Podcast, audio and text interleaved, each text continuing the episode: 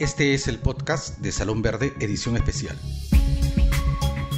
Conversaciones para aprender las lecciones que nos deja la pandemia. Muy buenas tardes, amigas y amigos de Consulta.p en la sección especial de Salón Verde, dedicada a las reflexiones a dos años de la pandemia. El día de hoy tenemos una extraordinaria visita. Tenemos como interlocutor al arzobispo de Lima, al monseñor Carlos Castillo. Monseñor Carlos Castillo es eh, monseñor de, arzobispo de Lima desde enero del 2019 y prácticamente estos dos años los ha vivido íntegramente dedicado a este fenómeno, entre otros, por supuesto. Monseñor es eh, sociólogo, teólogo, filósofo, ha sido formado en las canteras de la Unión Nacional de Estudiantes Católicos, eh, ha tenido como maestro a eh, Gustavo Gutiérrez, nada menos, y ha sido promotor, es profesor universitario y sigue, creo, muy vinculado a la formación de la juventud católica comprometida. Te doy la bienvenida, Carlos, permíteme tutearte como siempre lo he hecho, y pasaré directamente a la primera cuestión que, para la cual te he invitado. En estas reflexiones quisiéramos saber cuáles son tus pensar, tu sentir en relación a aquello que como sociedad hicimos bien eh, y tú valoras y que debería continuar eh, eh, hacia adelante. Bienvenido, Carlos. Víctor, te agradezco mucho la invitación. Es un tema interesante el que estemos ya evaluando un periodo de la historia que hemos vivido que ha sido como un corte histórico. ¿no? Y bueno, eh, lo que yo pensaba que hay que valorar y, que tiene que mantenerse y mejorarse es, eh, bueno, yo siempre la apreciación la hago desde el punto de vista ético, más cercano a mi, a mi misión, ¿no? Eh, por eso es que lo que quisiera remarcar es que una cosa que hemos hecho todos bastante, bastante bien, es desatar en la sociedad una cadena de solidaridad contenida después de mucho tiempo por este, este paréntesis global, eh, podríamos individualista, posmoderno, que nos, nos asedió y que ciertamente ha creado muchos, muchas actitudes egoístas, ¿no? Y eh, quizás eh, cuando entramos en la pandemia todos, la fragilidad y vulnerabilidad en la que nos encontramos eh, trajo una parte de desesperación y de apuros y de a ver qué se hacía. Era muy trajinado todo, ¿no? Pero eh, yo creo que ha sido muy importante que poco a poco, por parte del Estado, de la sociedad civil, de los medios de comunicación, de las instituciones como el ejército, las asociaciones de base como los médicos, las enfermeras, los trabajadores, las iglesias y luego eh, en, en, general toda la población entró en un progresivo y creciente ímpetu solidario y convocó prácticamente a todos a organizarnos en función del bien común. Esa resurrección de la perspectiva del bien común hoy día quierase o no, está presente porque todos hemos visto cómo es funcionar sin tener en cuenta al otro y sin tener en cuenta a todos. Eh, y en ese sentido, poquito a poco, yo te digo experimentado porque tenía la misión de, en, las misas, de fortalecer la esperanza, de llamar a la, a la, solidaridad, sobre todo con las personas que están afectadas en su fe, en sus, difuntos, ¿no? Eh, y cuando empezamos a hacer la campaña por, para, para cuando, cuando justamente se planteó el problema de que el país podía entrar en una situación de hambruna, ¿no? Eh, fue increíble la respuesta, ¿no? Tanto que la Caritas que no existía, pues la verdad te digo, nosotros hemos recibido una Caritas parcial, que era para dos parroquias. Tuvimos que organizarlo completamente todo.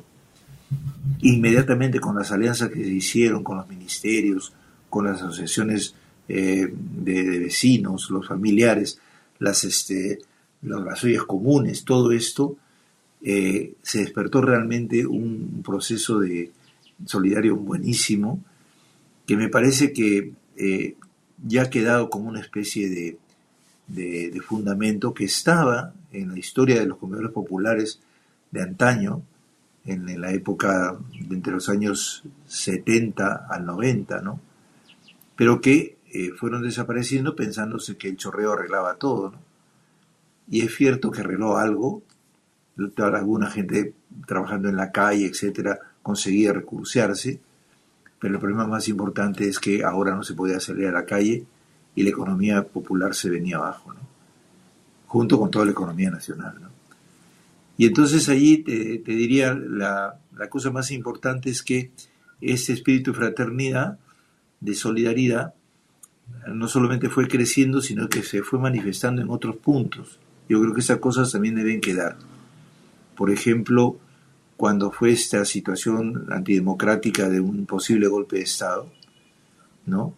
Eh, el que los chicos salieran a la calle pacíficamente y organizadamente, me parece que es un signo indeleble de que lo que habíamos vivido ya durante todo el año en, solidaridad con la gente y en las, entregas generosas de médicos, de enfermeras, qué sé yo, ¿no?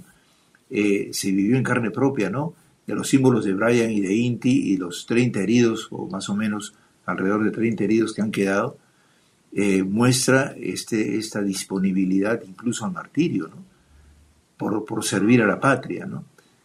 Y eso creo que, quiere, que debe quedar como, como algo como indeleble. ¿no? Eh, yo te puedo contar que ahorita los chicos de la UNI me han nombrado padrino de sus promociones de, de generación bicentenario. Yo digo, yo siempre digo, ¿cómo es posible que una universidad que ni se habla de cristianismo nunca no, no negar a su obispo como vino, ¿no?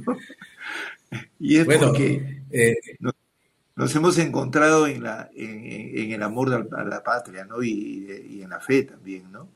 Y es el verdadero sentido de la fe. La fe está para eso, para propiciar las dimensiones más amorosas del ser humano, más solidarias, ¿no?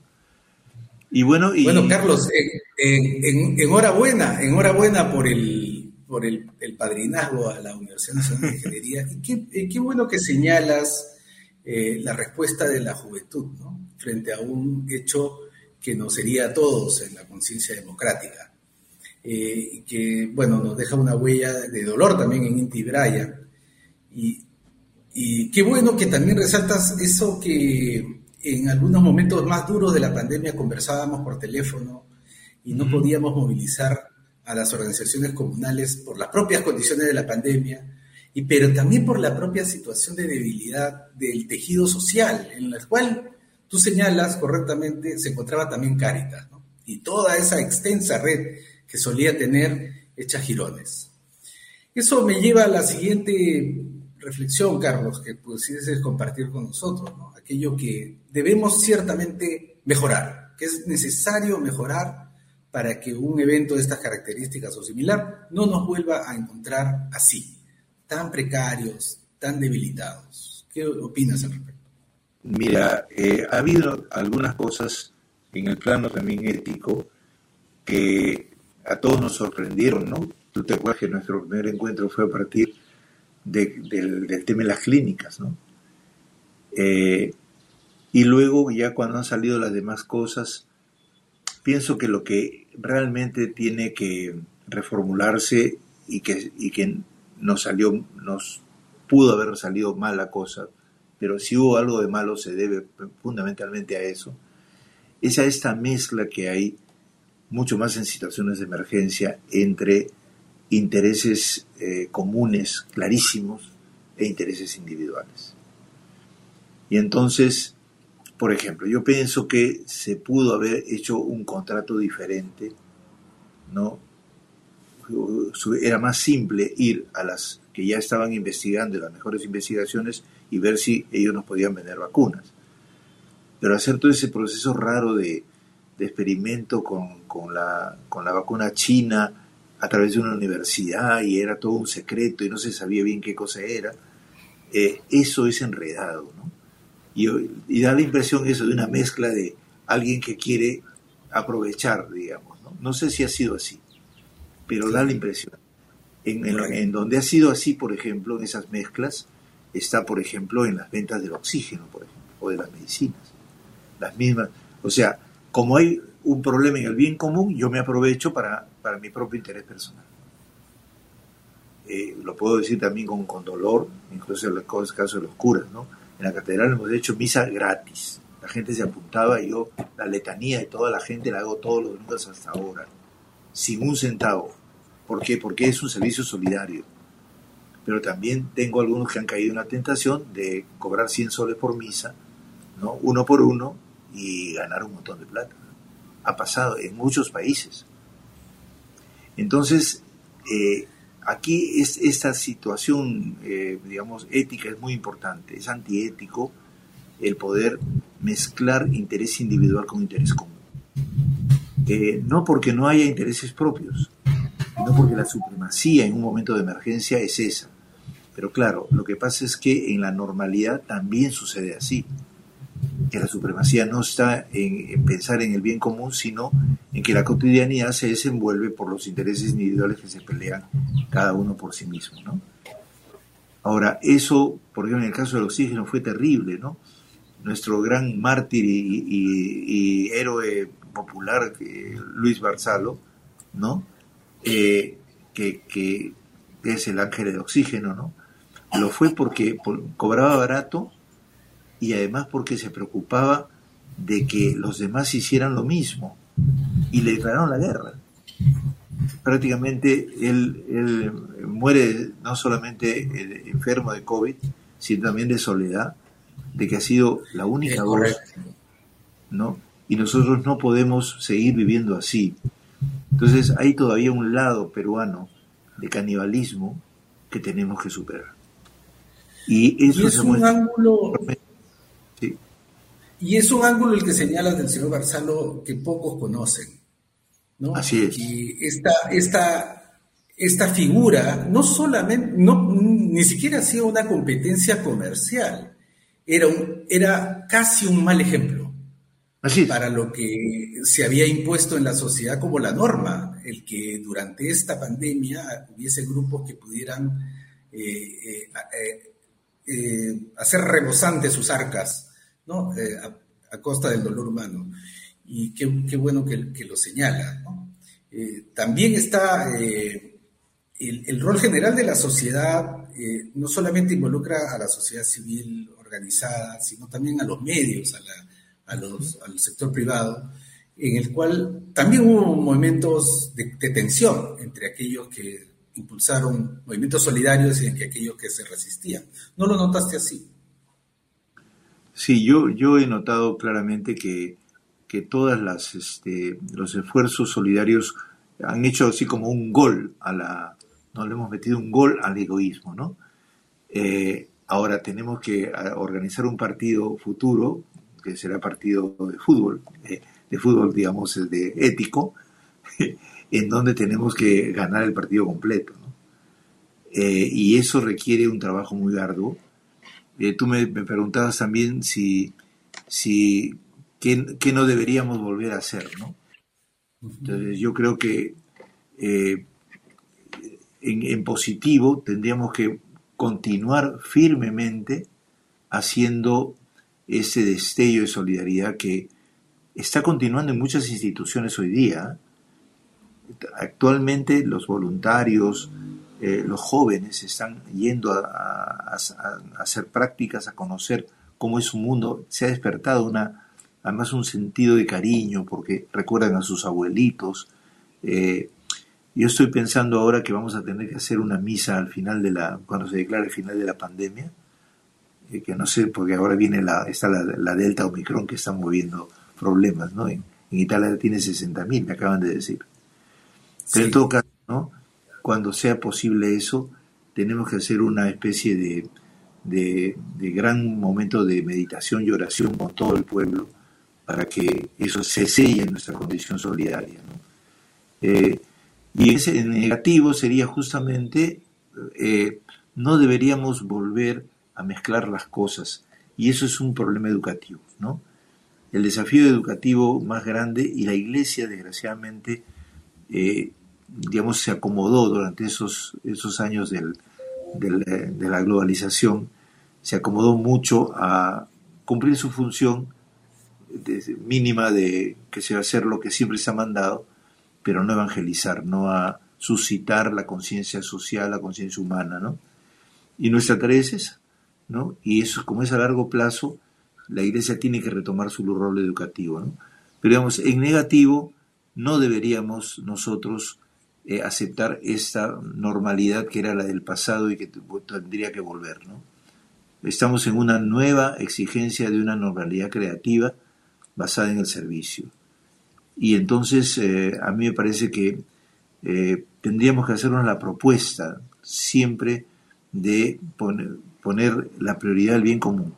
Esa prioridad supone que estamos ya entrando claramente a la etapa más importante de nuestra historia, que es la de la refundación solidaria de la patria, como la querían los primeros, como la querían este, los primeros fundadores que, se, que lucharon contra el caudillismo, justamente, ¿no? contra el machismo. ¿no?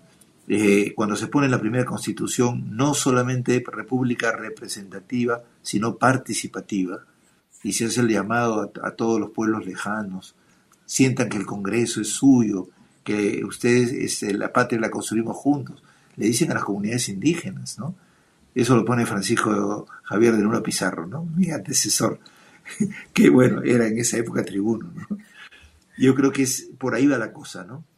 Eh, quizás hacer también una, un, em, no repetir el egoísmo, pero sabiendo que tenemos propios intereses, lo cual nos obliga a un acuerdo, pero un acuerdo no de componendas, sino un acuerdo basado en la realidad y en el servicio a la mayoría, ¿no? El acuerdo de componendas es, peligrosísimo, es, es como en la iglesia estamos debatiendo ahora la sinodalidad, ¿no? Una iglesia sinodal significa una iglesia en camino que conversa, que aclara, pero que de ninguna manera es parlamentarismo absurdo, ¿no? De, componendas. Es acuerdos reformadores para ayudar a que el pueblo eh, y toda la, población sienta que el país es suyo, ¿no? Y bueno, yo creo que ahí está la cosa. No debemos repetir una posición antiperuana, egoísta, sino hay que reafirmar los valores que nos han dado la Fundación Patria en todas las instituciones. Nuestras instituciones existen gracias justamente a la donación de gente, ¿no? Es curioso que todos son derrotados, pero son mártires, ¿no? Y, qué no, y, qué refrescante escuchar esas palabras de ti, Carlos, en un momento crítico que estamos viviendo ahora, donde se reproduce nuevamente eh, el pacto de las componendas, el patrimonialismo faccioso de, ver en el Estado no un instrumento de democratización y de, posibilidades para todos, sino de arranchar del Estado algo para intereses particulares. Un momento crítico, Carlos, este, se ve un futuro bien incierto.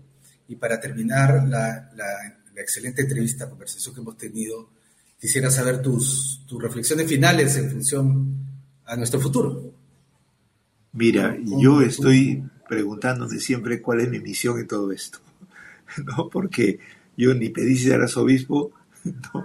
me llegó como una petición del Papa y me dijo, bueno, pensamos que tú podías hacerlo mejor, en razón que ha sido párroco y eres además estudioso. Bueno, yo eh, siempre tengo que pensar la misión de acuerdo a cómo van las cosas también, ¿no? No por oportunismo, sino porque, por ubicación, ¿no? Y una cosa que he pensado es que, eh, y en ese sentido, yo más bien, no más que hacer una, una misión especial, creo que tengo que pasar por el mismo desafío de todos los peruanos, ¿no?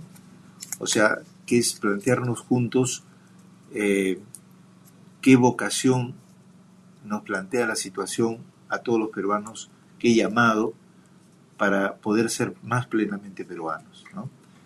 Eh, y como cristiano creo que la mejor contribución es eh, una cosa que está en, la, en el fundamento de nuestra nación, es justamente el que, como lo decía hace un ratito, eh, nuestro país ha sido fundado siempre como una promesa, como dice Basadre. ¿no? Basadre hizo una reelaboración de varias nociones que jugaban en el tiempo que antes de él, ¿no? Mariátegui, Aya de la Torre, eh, Bustamante Rivero, este, eh, eh, el, los Víctor Andrés Belaunde, etc. El liberalismo, todo eso lo juntó y dijo el Perú como promesa. Segundo, la participación de las masas, del pueblo, ¿no? el, sentir de las masas en la historia. Y lo tercero que, él dijo es que el fundamento ético como, como bien común, que es el que hemos ido realizando poco a poco. ¿no? Eh, eh, cuando yo, yo, me emociono mucho, por ejemplo, cuando cantan el himno nacional, ¿no? pero cuando lo cantan en el ejército, cuando he ido a esas manifestaciones, es impresionante, ¿no? El, lo que sale, ¿no? Porque es un ejército que puede haber hecho muchos, muchos errores también en la historia, la policía igual, ¿no? Sin embargo, la fundación deriva siempre de mártires, porque nuestros héroes ninguno ganó una guerra, ¿ya? Y si la ganó, la ganó con ajustas, pero dio signo de esperanza, ¿no? Eh, yo recuerdo en la obra de arte, la obra eh, que se hizo sobre, sobre Bolognesi, muy buena, me acuerdo del autor, este, Bolognesi eh, recogiendo los diálogos que, que mandaba por telegrama el, telegrafista, le dice al, eh, al grumete que, que, se quería ir, ¿no? porque tenía miedo, le dice, usted es peruano, ¿no? usted es católico, y usted si quiere irse puede irse porque es libre, pero nosotros nos quedamos aquí para dejar un precedente para generaciones futuras. Así nos maten, así muramos. Y eso es lo que, lo que, lo que tenemos. Detrás de nuestras instituciones, curiosamente, hay espiritualidad. Hay una fuerza inagotable, ¿no? Lo digo, por ejemplo, en nuestras escuelas, en el sistema educativo. Hay todo este lío que, que, que los tronchistas quieren que no haya reformas. Pero una cosa muy interesante es que todos los pueblos buscaron su escuela contra los gamonales. Mi papá me lo decía en el año 51, 53, que yo ya tenía tres años y me contaba. Pues me decía, han hecho una escuela en tal parte, en Chocorvos han hecho una escuela, me decía mi papá. ¿y por qué, papá? ¿Por qué es tan importante? ¿Ya? A los, ya los cinco años me decía, me decía, porque aquí siempre los gamonales se opusieron a las escuelas para que la gente no pensara y es un logro. Entonces hemos ido logrando el Estado poco a poco. Entonces este Estado no puede ser lo que decía Guzmán, que hay que derribarlo, que hay que, hay que destruir el Estado. Porque quienes quieren destruir el Estado son los que buscan sus propios intereses, los caudillos. Y ese es el error de, de la tradición de Sendero Luminoso. Haber querido destruir un Estado en donde la participación popular es fuente inagotable. También hay poderosos que han querido usarlo y lo han usado pero lo que tenemos es un Estado que es un encuentro que está avanzando y que no podemos destruirlo, porque si no nos hundimos todos. Y entonces mi, palabra mayor es dediquémosle todos el empeño, la prédica, el anuncio de que la promesa se está cumpliendo y que podríamos cumplirla definitivamente si logramos unirnos. Pero si logramos unirnos en la esperanza que tienen todos los peruanos y que tuvieron nuestros mártires cuando murieron. En el Perú hay una cosa rara es que a los héroes se les llaman mártires. En Europa yo cuando fui, héroe es Napoleón que ganó guerras, pero nosotros tenemos héroes derrotados pero nobles. Y sobre esas bases está avanzando el Perú y no vamos a dejar que retroceda. Bueno, Carlos, eh, nuevamente, Monseñor, Carlos Castillo. Amigo.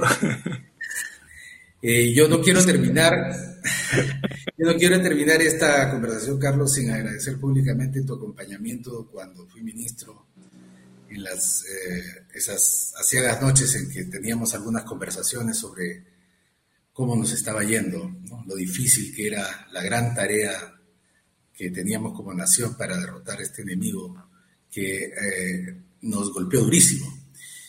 pero estamos saliendo con esperanza, estamos saliendo renovados, muchos de nosotros, confiados de que tenemos un futuro por, todavía por construir, eh, esperanzados de que podamos rescatar las mejores lecciones que este evento y otros en el pasado nos han traído para justamente ser las bases de esa, de esa, construcción.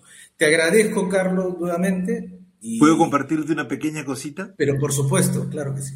Mira, cuando pasé con ustedes esos días en donde conocí a varios de los ministros y varios de los funcionarios que estaban haciendo todo lo imposible por, por trabajar, a mí me, me, me, me, han evangelizado, me han, me han inspirado, porque los veía horas de horas, a veces días sin dormir, que fueron un gran ejemplo para darme cuenta yo que había que moverse, pues. Inclusive yo soy un poco lento para las cosas, pero ustedes me, ayudaron a, situarme y encontrar que a mí también, ustedes también me inspiraban el, Dios que llevan dentro, ¿no? Y fueron excelentes. Yo, creo que para mí el mejor consejo de ministros que ha habido en, estos años ha sido el que, el que formaron ustedes, que eran todos jóvenes, ¿no? Y todos animosos y, peleando hasta el final.